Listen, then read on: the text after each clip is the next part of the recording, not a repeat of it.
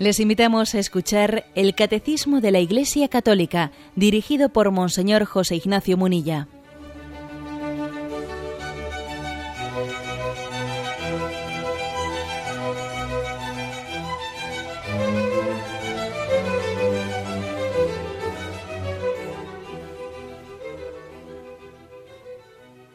Un cordial saludo a todos los oyentes de Radio María. Un día más, con la gracia del Señor, proseguimos el comentario del Catecismo de nuestra Madre la Iglesia.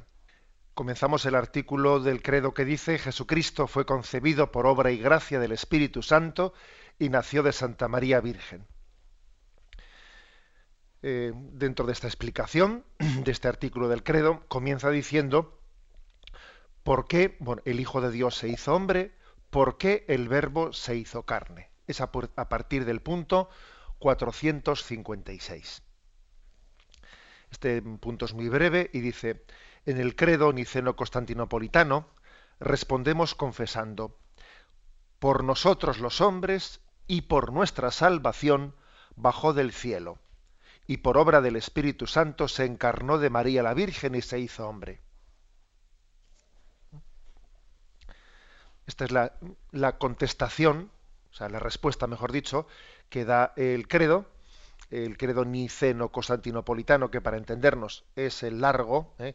el credo corto es el que llamamos credo apostólico, en, su versión larga, como está hecho entre el, concilio de Nicea y el concilio de Constantinopla, por eso se le llama niceno-constantinopolitano, una palabra así un poco larga, pero bueno, nosotros solemos decir popularmente, como suele haber dos versiones del credo que se eh, proclaman en la liturgia el credo corto, el credo largo. Bueno, pues el credo largo ¿eh?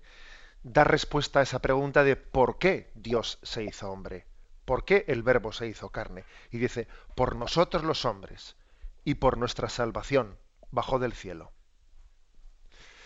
Bueno, ya, ya se nos ha dado una respuesta, pero fijaros que esta respuesta eh, es digna de, de meditación y de, y de reflexión recuerdo haber escuchado en alguna, en alguna meditación de ejercicios espirituales, pues un planteamiento de, como de desmenuzar. El propio San Ignacio de Loyola, en los ejercicios espirituales, intenta desmenuzar e, este misterio de por qué Dios se hizo hombre, ¿no? Incluso también he escuchado a veces para, dentro de, ese intento de, de, explicar y de meterse dentro y de desmenuzar este misterio, distinguir entre eh, por qué se hizo hombre, para qué se hizo hombre y cómo se hizo hombre, ¿no? Con respecto a por qué, bueno, pues eh, tenemos que contemplarle a Dios contemplando al mundo, si se me permite la redundancia, ¿no? Contemplemos a Dios como Él contempla el mundo y cómo Dios sufre por ver cómo el mundo le, le ha dado la espalda como tras el pecado original de Adán y Eva se sucede en el pecado de los hombres, como el mundo endurece su corazón. Y, en ese contexto en el que en el que finalmente se produjo la encarnación, hace dos mil años, pues podríamos pensar lo que era el imperio romano. Entonces el mundo estaba dominado por el imperio romano y, era el modelo de, eh, del poder del hombre. Y fijémonos en lo que era un imperio romano, en el que pues algunos vivían en, Roma, en la plena opulencia, en una sociedad en la que sabemos que en el calendario romano había más fiestas que días laborables, y aquello era pan y circo, y era vivir bien, y era fiesta más fiesta, y juerga y más juerga, y todo eso, esa opulencia de Roma, era a costa de que Roma estaba oprimiendo a los pueblos ocupados les oprimía, les exprimía a la gente pobre, les quitaba los impuestos que no, que no tenían, haciéndoles pasar hambre. Las legiones romanas eran crueles, haciéndose respetar. Roma imponía su poder con el miedo, con el miedo. Y era una generación verdaderamente cruel. Sabemos que el aborto ¿eh? Eh, estaba a la orden del día, eh, el matrimonio estaba roto, estaba hecho trizas, había mucha degeneración, mucha degeneración sexual en todos, en todos los sentidos, en las termas, etcétera. Bueno, es decir, eh, aquello era una imagen de la decrepitud. ¿eh? El imperio romano eh, era imagen del hombre que se corrompe, que se corrompe. Bueno, pues en, medio de esa dureza de corazón, bueno, creo que ya se contó en alguna ocasión, pero tenemos el dato, fijaros el dato de que aquella Roma que ya no sabía ni cómo divertirse, solía interpretar semanalmente, semanalmente interpretaba una obra de teatro en la que para, eh, pues para que fuese más realista la, obra, sacaban, bueno, como había allí un momento de una, de una ejecución, eh, sacaban a un preso de la cárcel para allí en plena obra de teatro matarle en directo y para que la cosa fuese más realista y así tuviese eh, más morbo la cosa, ¿no? De matarle allí a uno en directo. Bueno, esta era la, esta era la imagen del mundo. Esa era el mundo triunfante, ¿no? Y tenemos que pensar, cuando decimos por qué Dios se hizo hombre, la verdad es que Dios respondió, respondió a esa situación con la encarnación. Ya no respondió enviando el diluvio. Acordaros que la imagen del diluvio, cuando cuenta el Antiguo Testamento que viendo Dios la perversidad del hombre, decidió mandar un diluvio y entonces se salvaron únicamente Noé y su familia y un, pequeño grupúsculo de, de una familia de, gente honrada y honesta, pero luego dice que Dios se arrepintió, que obviamente también es una manera de hablar, ¿eh? porque es un género literario, una manera de hablar, porque, porque Dios no se equivoca y no, dice, no decide una cosa y luego decide la contraria, ¿me explico? ¿Eh? O sea que también es una forma de hablar, pero sí que con ese género literario dice la Sagrada Escritura que Dios se arrepintió y dijo que pondría que, que ya no volvería a mandar un diluvio sobre la tierra.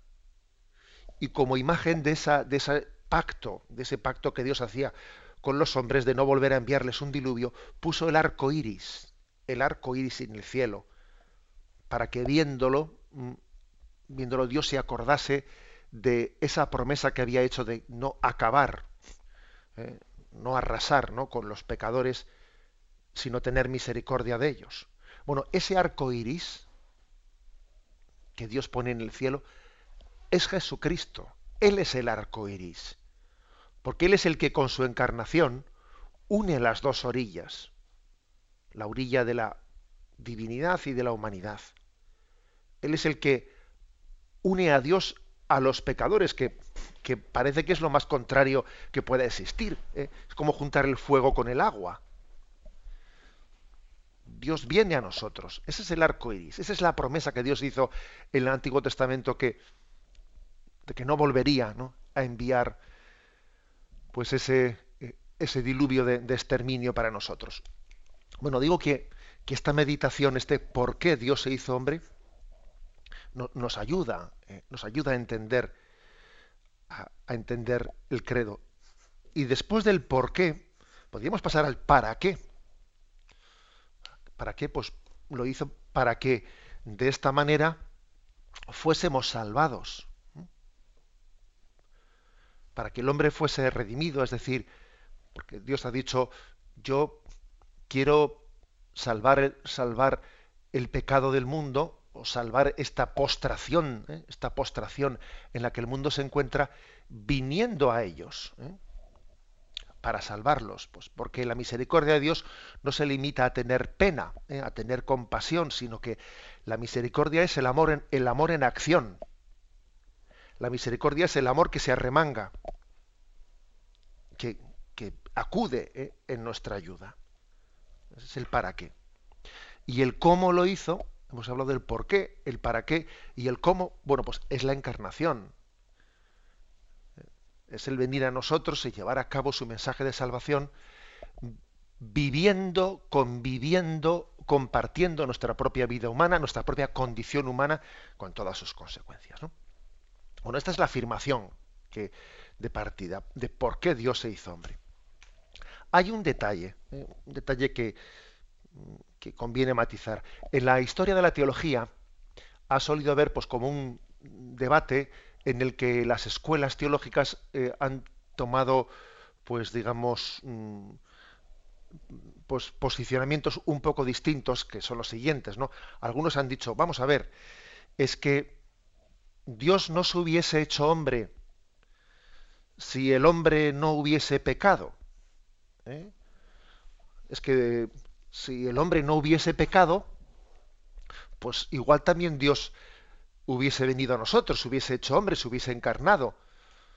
Eh, pues porque no porque él no únicamente eh, nos, nos, ama porque somos pecadores, es que no siendo pecadores también su amor era es, infinito y él podía haberse encarnado eh, aunque nosotros no fuésemos pecadores y podía haber haberse encarnado sencillamente para mostrarnos su amor, para eh, etcétera. Y de hecho, fijaros que el credo dice por nosotros los hombres y por nuestra salvación bajo del cielo. Y parece que diciendo esto dice como dos cosas, ¿no? Por nosotros los hombres y por nuestra salvación. Bueno, entonces como diciendo, bueno, pues, Dios ha podido encarnarse por amor a nosotros, por, pues, por, porque el amor tiende a identificarse con la persona amada, tiende a compartir con ella su propio destino. ¿eh? y luego además, pues siendo así que nosotros estábamos encima heridos por el pecado y, entonces todavía pues viene a, a, redimirnos, a rescatarnos de la condición pecadora, etcétera, etcétera. Entonces, ha habido como dos escuelas teológicas, una que ha subrayado, es decir, Dios ha venido porque habíamos pecado y entonces es como un plan, es como un segundo plan de rescate. ¿eh? El plan de Dios primero fue crear el mundo, pero como de alguna manera el hombre, entre comillas, le chafó, eh, si me permitís esa expresión, ¿no? le chafó el plan de Dios, rompió el plan primero de Dios, entonces Dios hace un segundo plan mm, de rescate del hombre porque el hombre había sido infiel a la llamada de Dios eh, a, serle fiel y a ser obediente, ¿no? En el paraíso terrenal. Y ese segundo plan de Dios consiste en rescatarnos de nuestro pecado mediante la encarnación. Pero también digo que hay otras escuelas teológicas que dicen que, la encarnación, el que Dios venga a nosotros, eso de que sea un segundo plan, eh, bueno, pues es que es una manera de hablar, porque en el fondo, el fondo Dios, Dios desde el principio conoce, eh, conoce todo lo que va a ocurrir y también conoce el propio rechazo que, que nosotros íbamos, a tener de su oferta de amor, con lo cual eh, en el plan de Dios todo estaba, ¿eh? todo estaba desde el principio y por lo tanto la decisión de, que Dios se hiciese hombre y se encarnase y se viniese a nosotros era una decisión eterna, desde siempre Él quería estar con nosotros. Bueno, existen como estas dos, estos dos matices, ¿no? Explicar, explicar más la, la encarnación como rescatarnos del pecado o explicar la encarnación más como venir a, al hombre para, para expresarle su amor, para expresarle el amor de Dios y para divinizarnos y para elevarnos a la condición divina. Bueno, y entonces, ¿qué dentro de estas dos escuelas, que las dos son legítimas, ¿eh?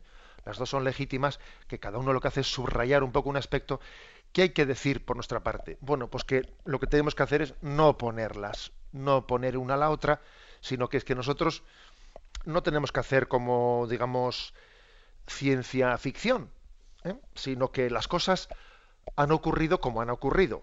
Porque, claro, decir, ¿y qué hubiese ocurrido si... Bueno, vamos a ver, mire usted, que eso es un poco perder, ¿eh? Eh, no sé, gastar imaginación en balde. Eso de que, ¿qué hubiese ocurrido si el hombre no hubiese pecado, Dios hubiese... No estamos en esas, como se dice, no estamos en esas. Hay que decir que la encarnación se ha producido de hecho en una situación en la que el hombre había pecado. Entonces, el, hecho de que Dios se encarne para redimirnos de nuestro pecado y al mismo tiempo para expresarnos su amor, ¿eh? y como expresión de su amor y para elevar al hombre y por su santificación, etcétera, pues todo eso, todo eso está unido. Todo eso está unido. Entonces nosotros, pues quizás cometeríamos un error eh, si intentásemos como, no sé, diseccionar la realidad, ¿eh? diseccionar. Y sí, pero si esto no hubiese sido, hubiese... Yo creo que eh, está bien que los teólogos pues tengan su nivel de, ¿eh? de, reflexión, pero después de haber escuchado un poco las reflexiones de la teología, nos tenemos que quedar con la eh, catequética que lo que nos dice es que Dios se ha encarnado por nuestra salvación, para redimirnos del pecado y para expresarnos el amor que nos tiene. ¿eh? Por nosotros y por nuestra salvación, porque nos ama. Y entonces el amor, como he dicho antes, pues no puede, no, no, no soporta el mal de la persona amada. Y como no lo soporta, sale en su rescate. Sale en su rescate. ¿eh? Esta es el, la respuesta que damos a por qué Dios se hizo hombre. Tenemos un momento de reflexión y continuamos enseguida.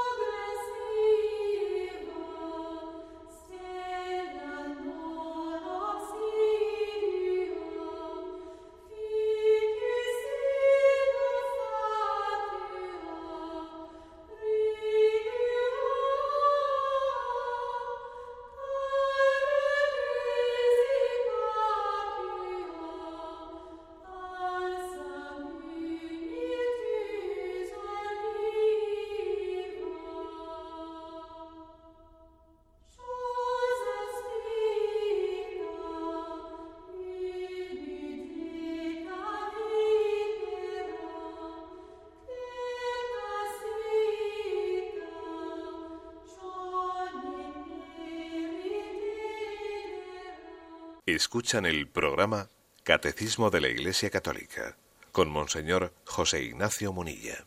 Pasamos al punto 457 que dice, El Verbo se encarnó para salvarnos reconciliándonos con Dios. Dios nos amó y nos envió a su Hijo como propiciación por nuestros pecados. Primera carta de Juan, capítulo 4, versículo 10. El Padre envió a su Hijo para ser Salvador del mundo Primera carta de Juan, capítulo 4, versículo 14. Él se manifestó para quitar los pecados. Primera carta de Juan, capítulo 3, versículo 5. Y ahora viene un texto de San Gregorio de Nisa que ahora, que ahora leeremos. Pero únicamente indico una cosa y es eh, cómo subraya la Sagrada Escritura que Jesús ha sido enviado para reconciliarnos con el Padre. Acordaros de ese pasaje, de esa, eh, esa parábola del Evangelio que del viñador, de los viñadores homicidas, ¿eh? que el dueño de una viña tenía unos arrendatarios que no le pagaban ¿eh? la renta y entonces envió a un criado y, y no, le, no, le, no le pagaban la renta y envió a otro y le maltrataban y le apedreaban y envió a otro y dijo, enviaré a mi hijo, enviaré a mi único hijo, a él le respetarán y lo envió y también le mataron. No dice, este es el heredero, le matamos y nos quedamos con la herencia. Bueno, es decir, toda la Sagrada Escritura eh, habla del envío de Jesucristo como aquel que viene en nombre de Dios eh, para reconciliarnos con el Padre. ¿eh? Para reconciliarnos con el Padre. Está como él ha sido, eh, él, nosotros deberíamos de haber pagado a Dios lo que le debíamos, y ha sido él, el Hijo, el que ha pagado en vez nuestro lo que nosotros no, no, éramos capaces de pagar. ¿no? Él ha pagado nuestra deuda. Por eso hay muchos términos en la Sagrada Escritura que dicen, ¿no? Él es propiciación por nuestros pecados. Dios envió a su Hijo al mundo como propiciación por nuestros pecados. Es como dice, bueno, Él nos ha hecho propicios. Nosotros, o sea, Él nos ha hecho dignos ante Dios. Nosotros nos habíamos enemistado con Dios y éramos incapaces de resolver ese callejón sin salida en el que habíamos entrado, incapaces de pagar la, deuda que nosotros mismos habíamos generado. Es como cuando alguien se mete, ¿no? Imagínate que uno se mete en una deuda imposible de pagar, porque dice, aunque estuviese toda mi vida, aunque estuviese 100 vidas seguidas, para trabajar de, ¿eh? de, luz a noche y, todo, y toda la noche trabajando, no pagaría yo esta deuda. ¿eh? qué desesperación, ¿no? Bueno, pues e, ese es Jesucristo que viene a pagar, entre comillas, ¿no? Él viene a condonar nuestra deuda. Él nos hace propicios delante de Dios. Bueno, es importante subrayar esto, porque a veces yo creo que hoy en día, en la manera de presentar la figura de Jesucristo, tenemos el riesgo de ser demasiado horizontales o de ser reduccionistas, presentando eh, pues, la figura de Jesús pues meramente como un, un hombre, sí, no un, el hombre, no, el hombre especial, atrayente, que es un modelo para nosotros, y por supuesto que, que, es muy importante que nos sentamos atraídos por ese modelo humano de Jesús, pero, mm, pero claro, si nos quedamos ahí, eh, nos falta por conocer lo principal. Jesús no solo es un, modelo de vida, de, vida, humana, de vida en dignidad, no únicamente es alguien que nos enseña a tener una vida más digna, eh, más humana. Eh, bueno, bien, todo eso siendo, siendo cierto, se queda muy corto. Se queda muy corto para expresar el, el misterio del que estamos hablando. Y es que Cristo, Él es el que ha venido a condonar, a pagar esa deuda que nosotros era, éramos incapaces de pagar y hacernos propicios delante de Dios. Incluso hablábamos de la muerte vicaria, es decir, que Cristo murió en vez nuestro, que nosotros éramos los condenados a la muerte y que Él asumió la muerte, la muerte física, para librarnos de la muerte eterna. Esta es nuestra fe y esto es lo que afirma la Sagrada Escritura, ¿no? Por tanto, sería un error. Bueno, no es, que sea un error. A veces puede haber errores no por decir cosas falsas, sino por hacer imágenes reduccionistas. ¿eh? Sería una reducción del misterio de Jesús, bueno, pues únicamente hablar de, de la imagen del hombre atrayente, ¿eh? del modelo, del modelo que Jesús supone para nosotros. Jesús no solo es un modelo, que lo es, claro, sino aparte de ser un modelo para imitarle, es un don para reconciliarnos con el Padre. Él es el que ha venido a rescatarnos. Bien, bueno, pues eh, estas afirmaciones de fe en las que se dice Él es, el Salvador que ha venido, ¿no? el que quita los pecados del mundo. Nadie podía quitar los pecados, sino solo Él podía llevar a cabo ese rescate porque venía, venía de parte de Dios. ¿no? Bueno, este aspecto, en esta cita de San Gregorio de Nisa, pues la verdad es que de una manera muy bella, muy bella, fijaros cómo se dice, cómo se expresa.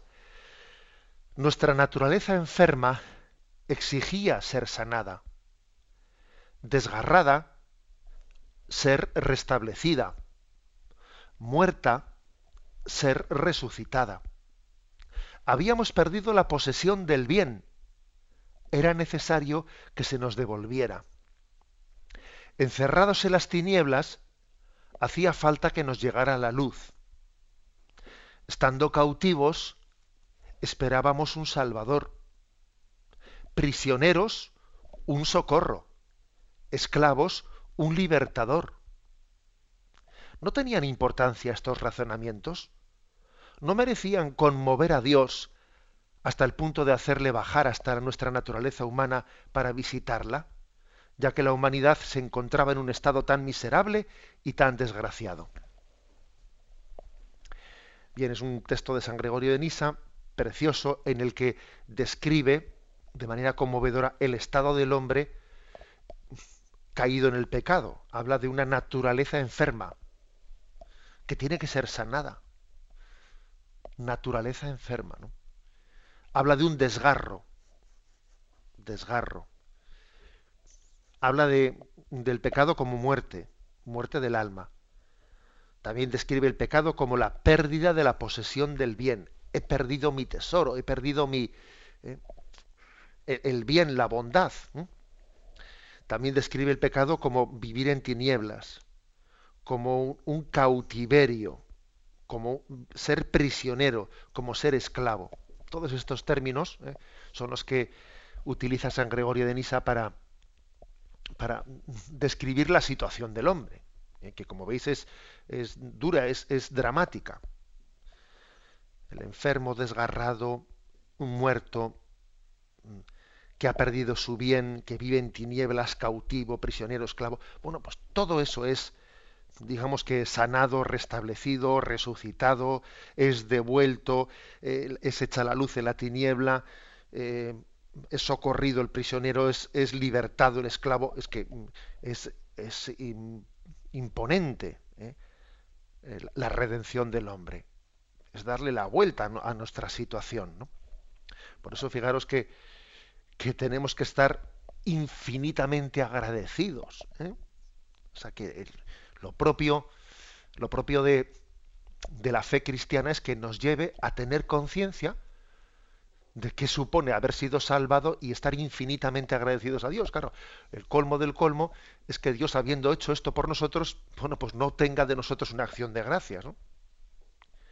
Y fíjate, que nos dé pereza, pues yo qué sé, ¿no? Nos dé pereza la Eucaristía del domingo ay, es que me da pereza. Pero hombre, pero ¿cómo te puede dar pereza darle gracias eh, a aquel que te ha sanado de tu desgarro, que te ha liberado de tu cautividad, que etcétera, etcétera? Claro, y, a mí me da pereza darle gracias, bendecir su nombre, decir eh, por Cristo con él y en él, pero hombre, es decir, que nuestro pecado puede ser la falta de agradecimiento al don de la redención. Y recuerdo haber escuchado una frase que decía, ¿no? No, sé, no me acuerdo el autor, pero decía la frase, solamente pueden ser, eh, solamente acogen la redención aquellos que están admirados de ella. Mira, si yo no estoy admirado de la redención, ¿cómo voy a acogerla? Los que están conmovidos por haber sido redimidos, el que se conmueve por haber sido redimido, ese es el que acoge la redención. Es que si no, no la estás acogiendo, si no la estás rechazando. Bien, pues mm, después de esta descripción dice San Gregorio, no tenían importancia, ¿no? Pues estos razonamientos, el hecho de que Dios nos viese en una condición no merecía conmover a Dios hasta el punto de hacerle bajar a nosotros. No, merecía eh, esto de vernos desgarrados, muertos, prisioneros, esclavos, no merecía conmoverle a Dios. La verdad es que la palabra merecer hay que entenderla, porque, a ver, porque nosotros no, no podíamos exigirle a Dios que nosotros nos habíamos buscado. Era culpa nuestra el, estar desgarrados y, el estar cautivos, prisioneros. Nosotros nos habíamos buscado esa situación utilizando mal ¿eh? nuestra libertad. Con lo cual, nosotros no merecíamos, en el sentido que nosotros utilizamos la palabra merecimiento, nosotros no merecíamos. Nosotros no podíamos exigirle a Dios ni remotamente, ¿no? Porque cuando, según el término nuestro de la palabra merecimiento es, oiga, yo merezco esto, tengo derecho a exigirle a usted, claro, ¿eh? tenemos un concepto de palabra merecimiento que es un poco equívoca con respecto a lo que dice aquí San Gregorio de Nisa. No, nosotros no podíamos exigirle nada a Dios. Ahora bien, aquí se utiliza la palabra merecer en otro sentido distinto, no, no, contractual. No. No merecía conmover a Dios hasta el punto de hacerle bajar a, a nosotros, ¿no? Es decir, es propio de la condición de Dios, es coherente con la esencia de Dios que es amor, el que se conmoviese de nosotros, ¿no? Es propio de Dios que es pura bondad, el que viendo nuestra condición pecadora, ¿no? viendo las consecuencias que se derivaban de ello, pues en vez de aplastarnos como unos gusanos, o en vez de, ignorarnos como alguien que se lo había buscado y que se lo merecía, sin embargo Dios reacciona con el don de la misericordia. A eso se refiere, ¿no? Aquí la expresión ¿eh? no merecía conmover, decir, no era propio, ¿eh? no era propio del amor gratuito de Dios que encima después de haberle fallado tuviese compasión de nosotros. es la lógica del amor gratuito, que supera completamente ¿no? Nuestros merecimientos. Hay que decir que la lógica, la lógica del amor de Dios, pues supera totalmente nuestras, nuestras lógicas, ¿no? Y nos parecería incluso a nosotros ilógico, ¿no? Y uno dice, bendita, eh, bendita lógica del amor de Dios, ¿no? Que, que va mucho más allá de nuestros merecimientos. Tenemos un momento de reflexión y continuamos enseguida.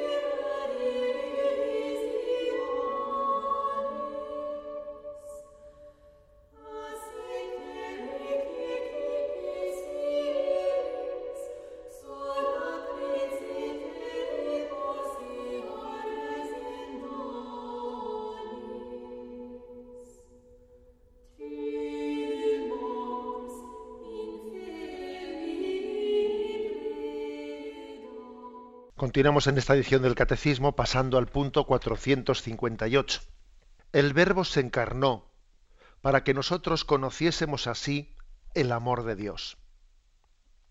En esto se manifestó el amor que Dios nos tiene, en que Dios envió al mundo a su Hijo para que vivamos por medio de él.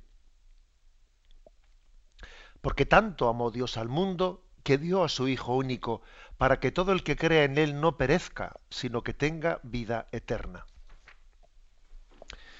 Bien, decíamos eh, en una de las intervenciones anteriores que había existido la historia de la, mm, de la espiritualidad y de la teología dos acentos, un acento que, que, subrayaba la encarnación, el motivo de la, de la encarnación, directamente la redención de nuestros pecados.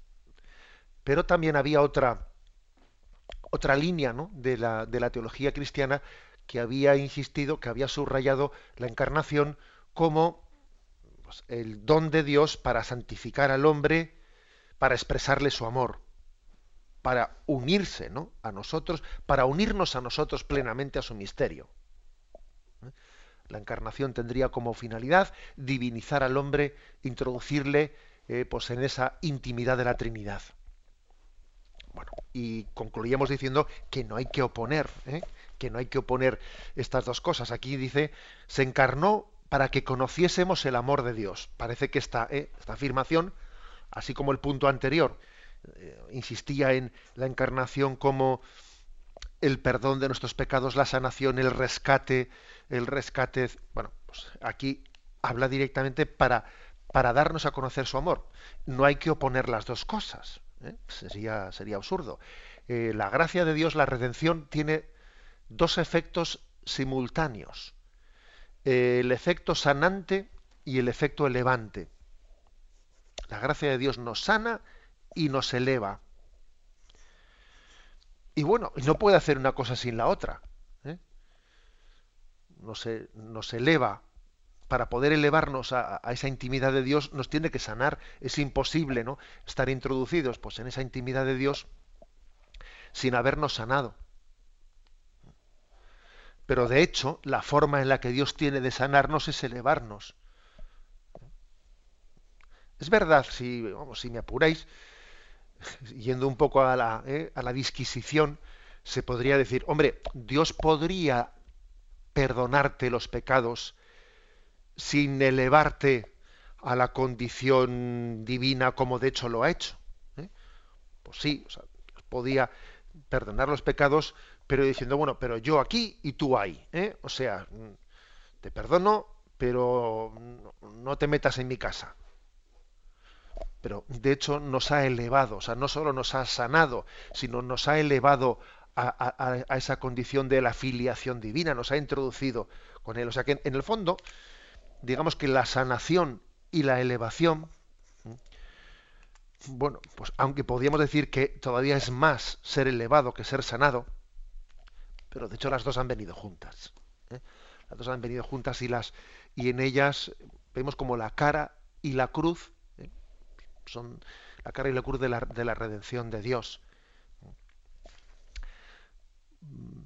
Fijaros que dice, expresa aquí la primera carta de Juan, la misma que ha sido citada ¿eh? Eh, en el punto anterior del catecismo para decir que, que Dios envió al mundo a su Hijo como propiciación de nuestros pecados, ahora dice que envió a su Hijo para que vivamos por medio de él. ¿eh? es decir, es una especie de decir, la encarnación es, es el camino para la intimidad con Dios. Vivir em, con Dios, vivir en Cristo. Vivir en Cristo. O sea, es decir, yo, Jesús no únicamente ha venido para eh, sanar nuestros pecados y, ahora, y ahora ya sigue tú mismo. ¿eh? es decir, tenías un problema. He venido a arreglártelo, ahora ya que te lo he arreglado, ahora ya me voy. No. Él ha venido para que vivamos en Él para que nuestra vida sea Cristo. Nuestra vida sea Cristo, no, no entendamos como que hemos llamado a un, eh, eh, pues a un, eh, a un mecánico para que arregle el coche porque nos había dejado tirados en la carretera. Viene, arregla el coche y se va y ya sigo yo solo el camino. No, no, para que vivamos por medio de él.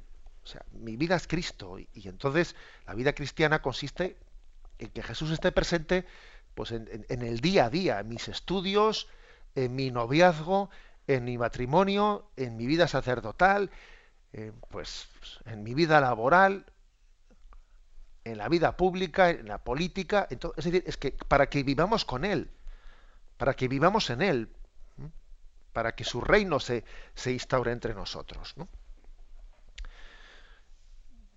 Digamos que la encarnación es como una declaración de amor de Dios a la humanidad, es el te quiero que Dios nos ha dirigido a nosotros. Te quiero y te doy a mi hijo. Cada vez que veas una imagen de la encarnación de María, ¿no? recibiendo al Espíritu Santo, cada vez que veas una imagen de la cruz, tienes que decir, este es el te quiero de Dios a la humanidad. Y yo lo que tengo que hacer es vivir, vivir con Él, vivir en Él, acogiéndose te quiero y respondiéndole yo también. Bueno, pues esta es, eh, digamos que la finalidad de la encarnación no solo es el perdón de nuestros pecados, sino junto con eso tener vida eterna. O sea, es, como la, segunda parte ¿no? de, de, ese mismo don. Pasamos al punto 459 que se dice, el verbo se encarnó para ser nuestro modelo de santidad. Tomad sobre vosotros mi yugo y aprended de mí. Yo soy el camino, la verdad y la vida. Nadie va al Padre sino por mí. Y el Padre en la transfiguración ordena, escuchadle. Él es en efecto el modelo de las bienaventuranzas y la norma de la ley. amaos los unos a los otros como yo os he amado. Este amor tiene como consecuencia la ofrenda efectiva de uno mismo, de sí mismo. Bueno, otra, ¿eh? otro subrayado que complementa a los anteriores. ¿Por qué el verbo se hizo carne?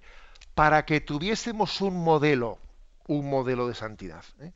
Antes os he dicho que un error, eh, un error en la forma de presentar a la figura de Jesús puede ser la de reducirle meramente a un modelo y olvidarse que es que Cristo no es meramente un modelo, sino que eh, Él es el enviado del Padre para la propiciación de nuestros pecados, para hacernos propicios a Dios, para el perdón de nuestros pecados, etcétera, etcétera. Bien, pero aparte de eso, también es un modelo, ¿eh? que aquí lo que hay que hacer es sumar y no restar.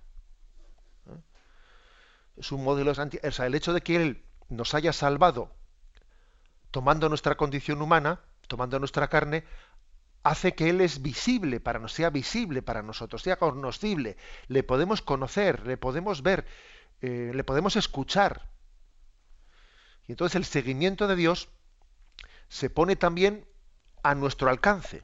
O sea, no es, eh, fijaros que aquí hay una gran diferencia entre creer y no creer en la encarnación, hay una gran diferencia entre esa tradición nuestra cristiana y las tradiciones orientales, que, claro, parten de, parten de una concepción en la que no, en la que Dios no se ha hecho hombre, y entonces en el fondo es bueno buscar un nirvana o buscar eh, unas técnicas en las que el hombre casi se abstrae de la materia, se abstrae de este mundo y tiene que llegar a una especie de contacto con el espíritu como si nosotros nos saliésemos de este mundo para llegar a Dios, ¿no?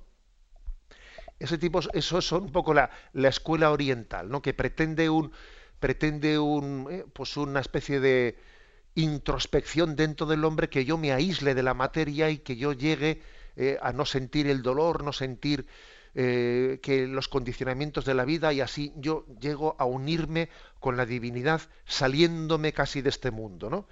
Bueno, pues con todos mis respetos el, el camino cristiano es es el contrario y es que es el, que es verdaderamente real, es decir, es que Dios, Dios no nos pide que salgamos de, sino que es que Él ha venido a nosotros y ha asumido nuestra carne.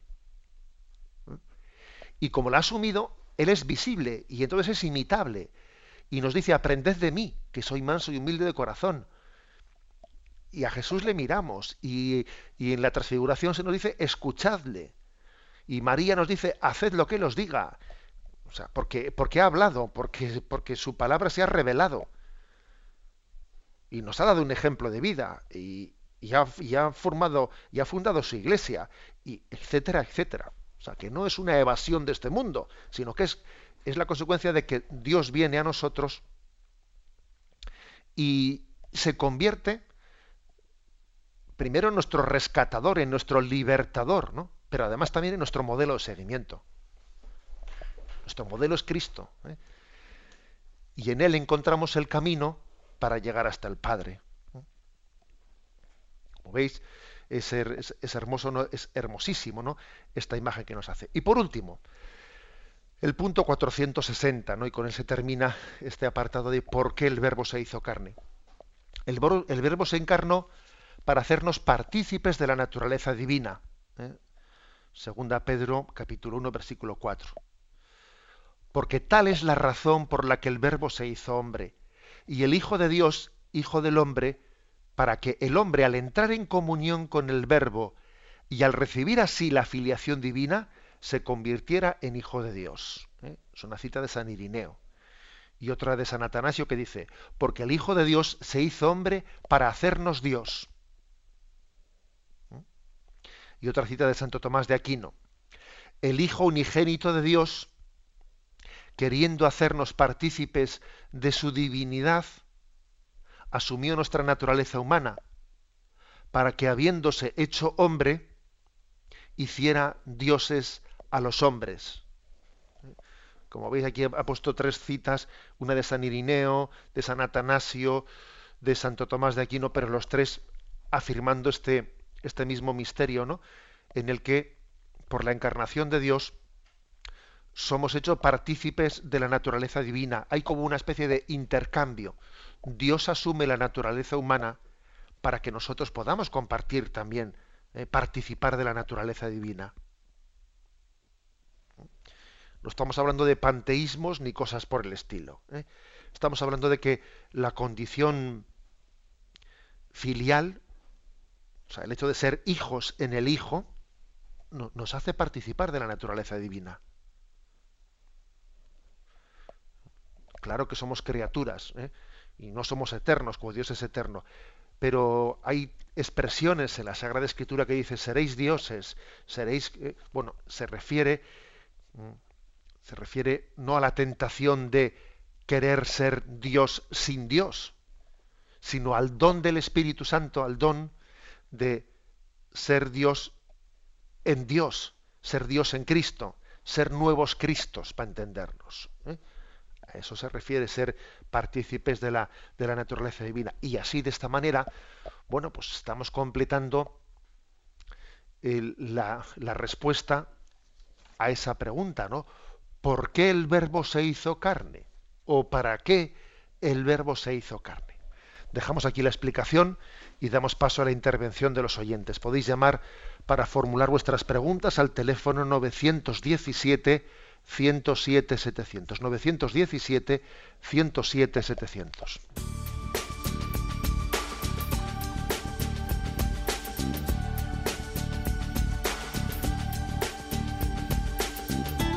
Radio María le ofrece la oportunidad de recibir en su casa sus programas favoritos.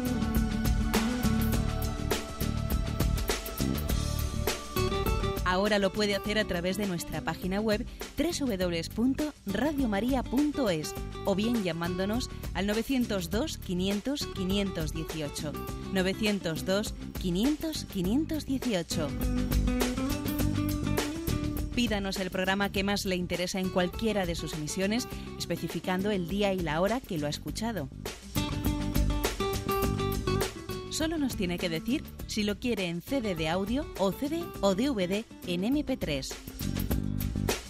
Haga su solicitud en el 902 500 518 y en www.radiomaria.es. Radio María, más cerca de usted. Escuchan el programa Catecismo de la Iglesia Católica con Monseñor José Ignacio Munilla. Sí, buenos días, ¿con quién hablamos? Hola, buenos días, monseñor. Soy Luis de Pontevedra. Adelante, Luis, escuchamos. Una, una consulta. Acaba de comentar, y también lo comentó el otro día, una cosa que me extrañó mucho, que me parece un poco complicada de entender. Jesús, cuando se, vamos, el verbo cuando se encarna en, la, en, Jesús y se hace, se hace, hombre, y en la, en la resurrección, dice que a partir de ahí que Jesús y que Dios asume la, naturaleza humana, una cosa que me parece muy potente. Entonces, ¿cómo puede ser esto y cómo se compagina con, el atributo divino de, inmutabilidad, que Dios no puede cambiar, que siempre es eterno, eh, igual a sí mismo siempre?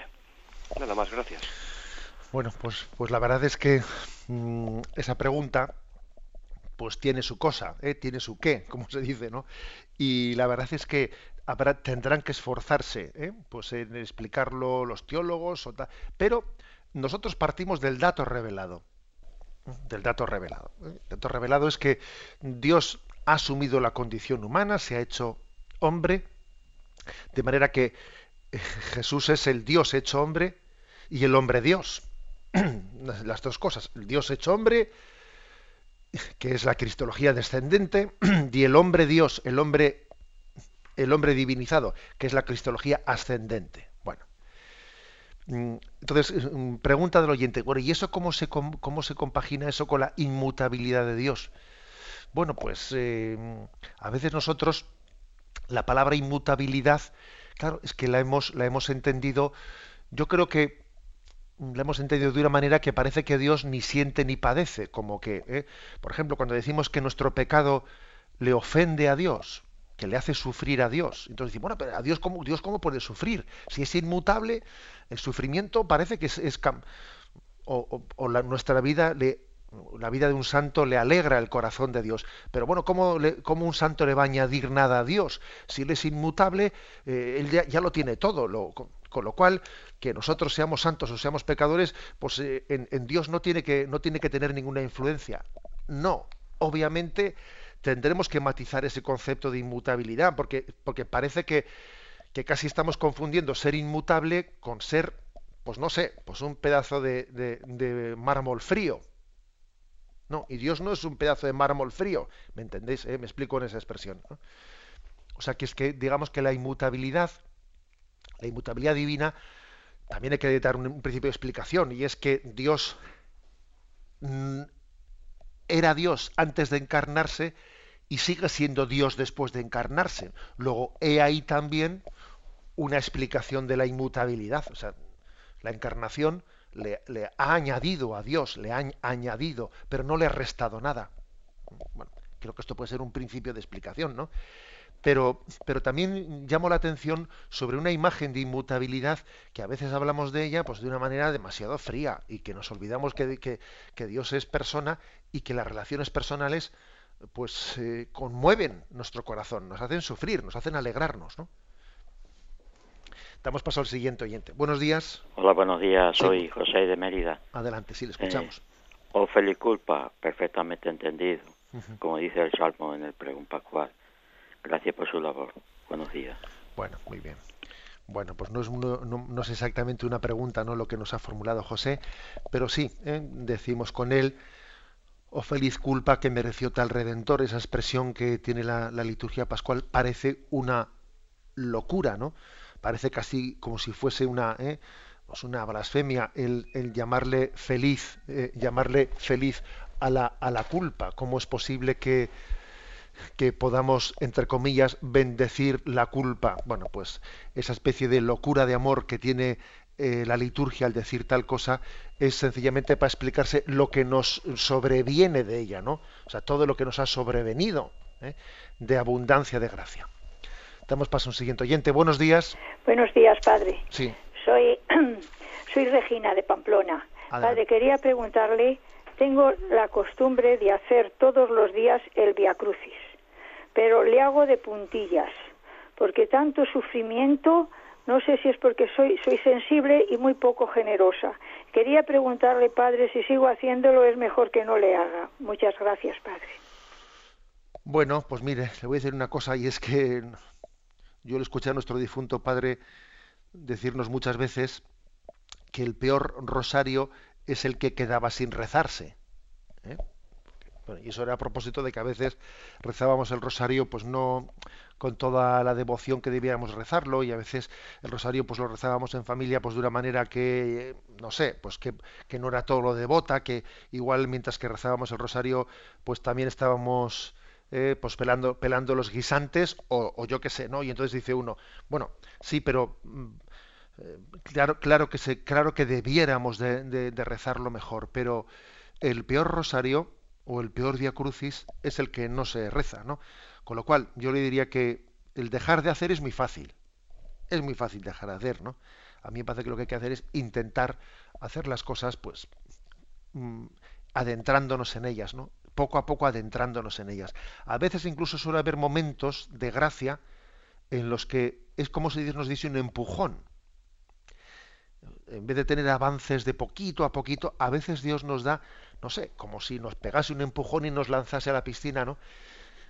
a la piscina después de haber estado mucho tiempo igual pues rezando el rosario el Via Crucis bueno pues con, una carga de rutina bastante grande en un momento determinado de nuestra vida no pues Dios nos da la gracia de conmovernos en él.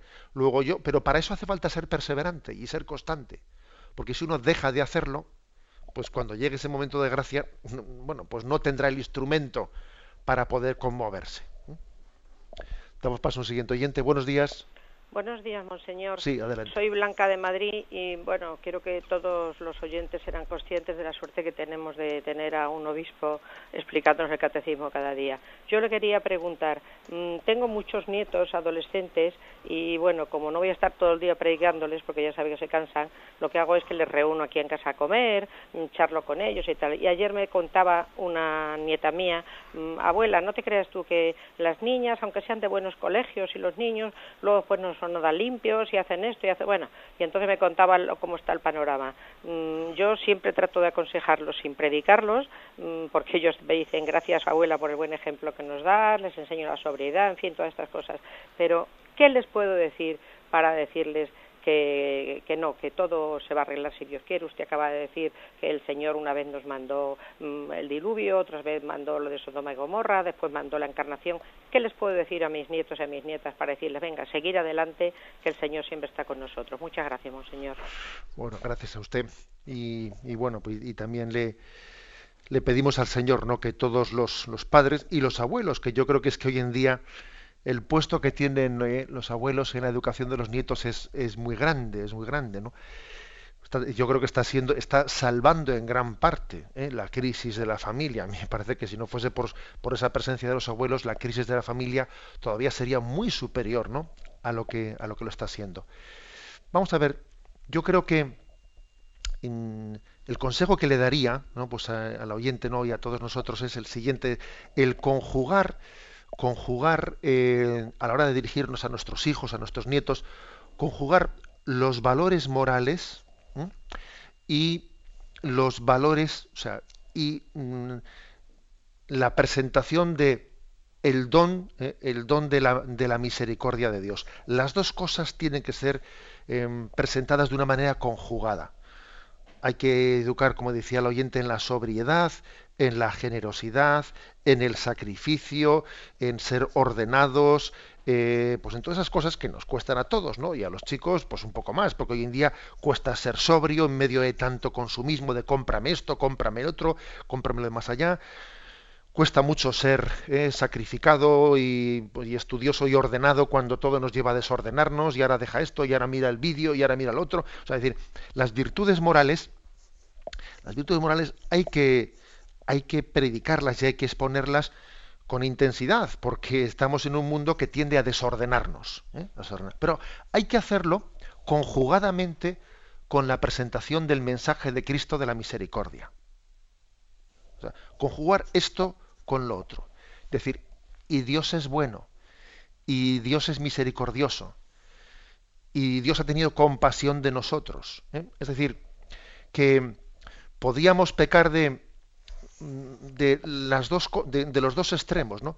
o, de presentar una educación demasiado moralista, hace esto, coge lo otro, eh, estudia, se, quedarnos únicamente en eso, o también podíamos, podíamos pecar de tener, sí, una predicación espiritual de que Dios es bueno, Dios nos quiere, Dios tal, ya, pero no concretamos después en cómo, eh, en cómo de ahí se tiene que desprender pues una vida en Cristo, una vida ordenada, sacrificada, generosa, etcétera, etcétera, etcétera. Es decir, se, se puede pecar de moralismo, no presentando eh, también la imagen del Dios de la misericordia manifestado en Jesucristo, o también se puede pecar de una espiritualidad así un poco buenista y un poco difusa que, que no concreta y no nos ayuda también a educarnos en las virtudes de la vida. Eh, y frente a estos dos riesgos, pues hay que integrar las dos cosas. Hay que integrar la, educación en los valores humanos ¿eh? y también los, y al mismo tiempo la educación en los valores explícitamente sobrenaturales revelados del don del Evangelio. Eh, ambas cosas tienen que ser integradas. La bendición de Dios Todopoderoso, Padre, Hijo y Espíritu Santo, descienda sobre vosotros. Alabado sea Jesucristo.